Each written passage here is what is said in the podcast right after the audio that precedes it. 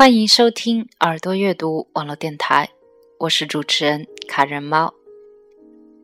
耳朵阅读，用声音分享好文字。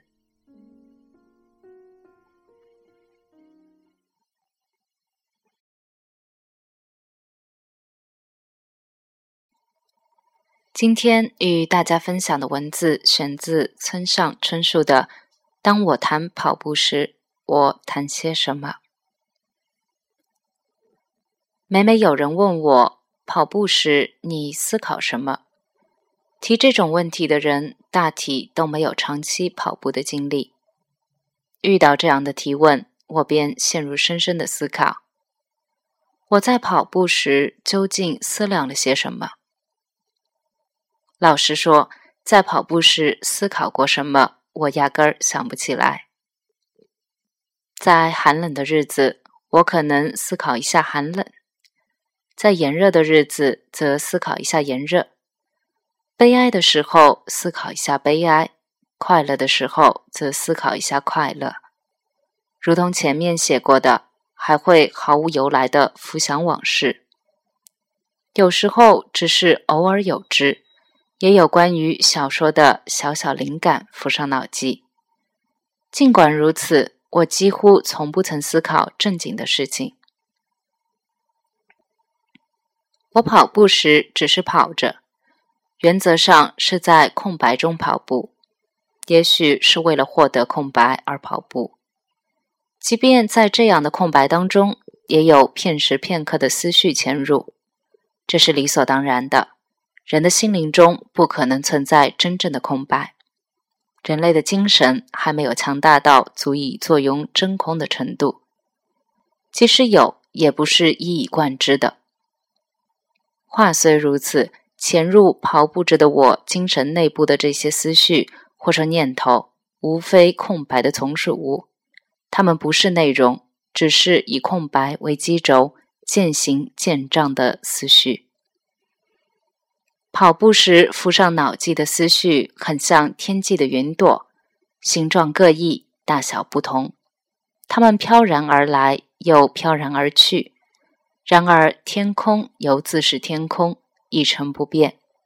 云朵不过是匆匆过客，它穿过天空，来了去了，唯有天空留存下来。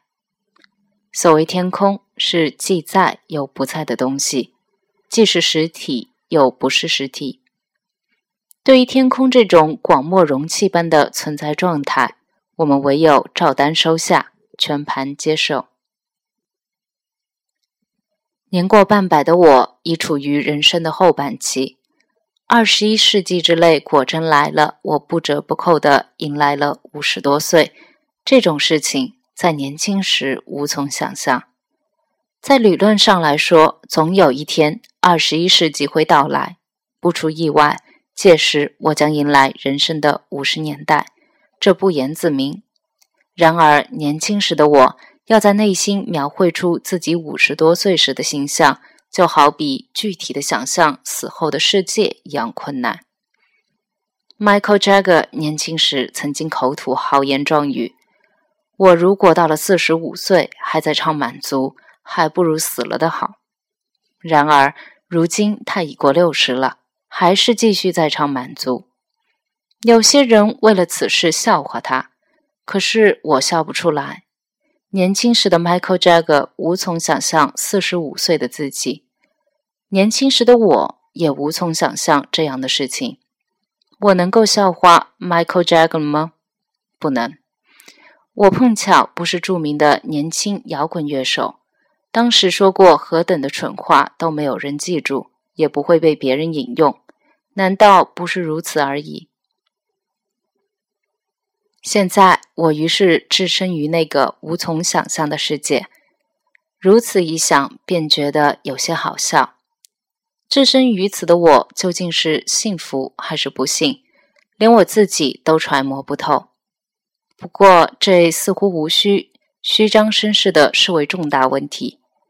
对我来说，对其他人恐怕也一样。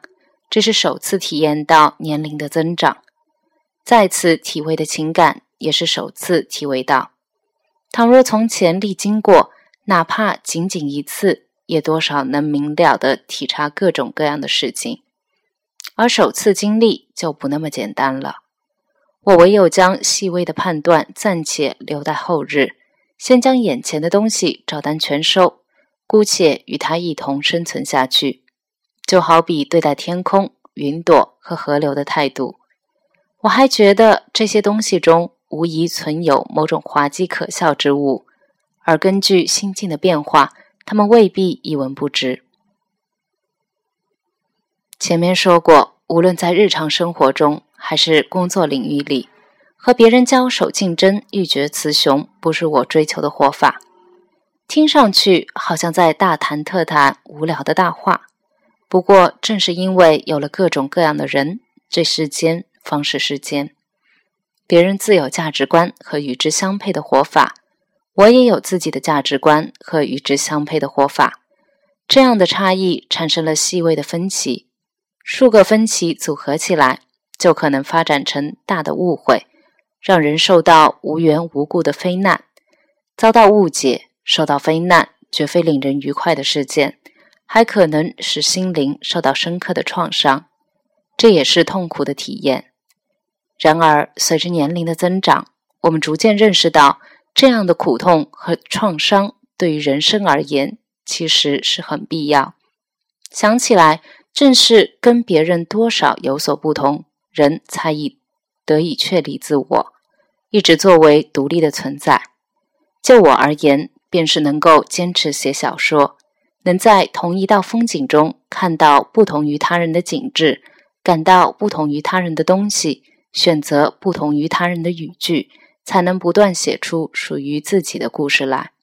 甚至产生了一种罕见的状况：为数绝不算少的人把它拿在手中阅读。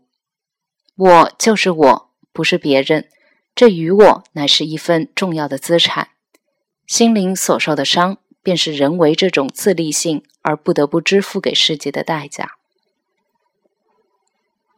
我基本是如此思考，并依循着这样的思考度过人生。就结果而言，在某种程度上，我也许是主动的追求孤绝。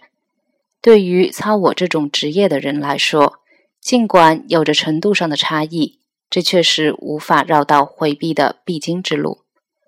这种孤绝之感。会像不时从瓶中溢出来的酸一般，在不知不觉中腐蚀着人的心灵，将之融化。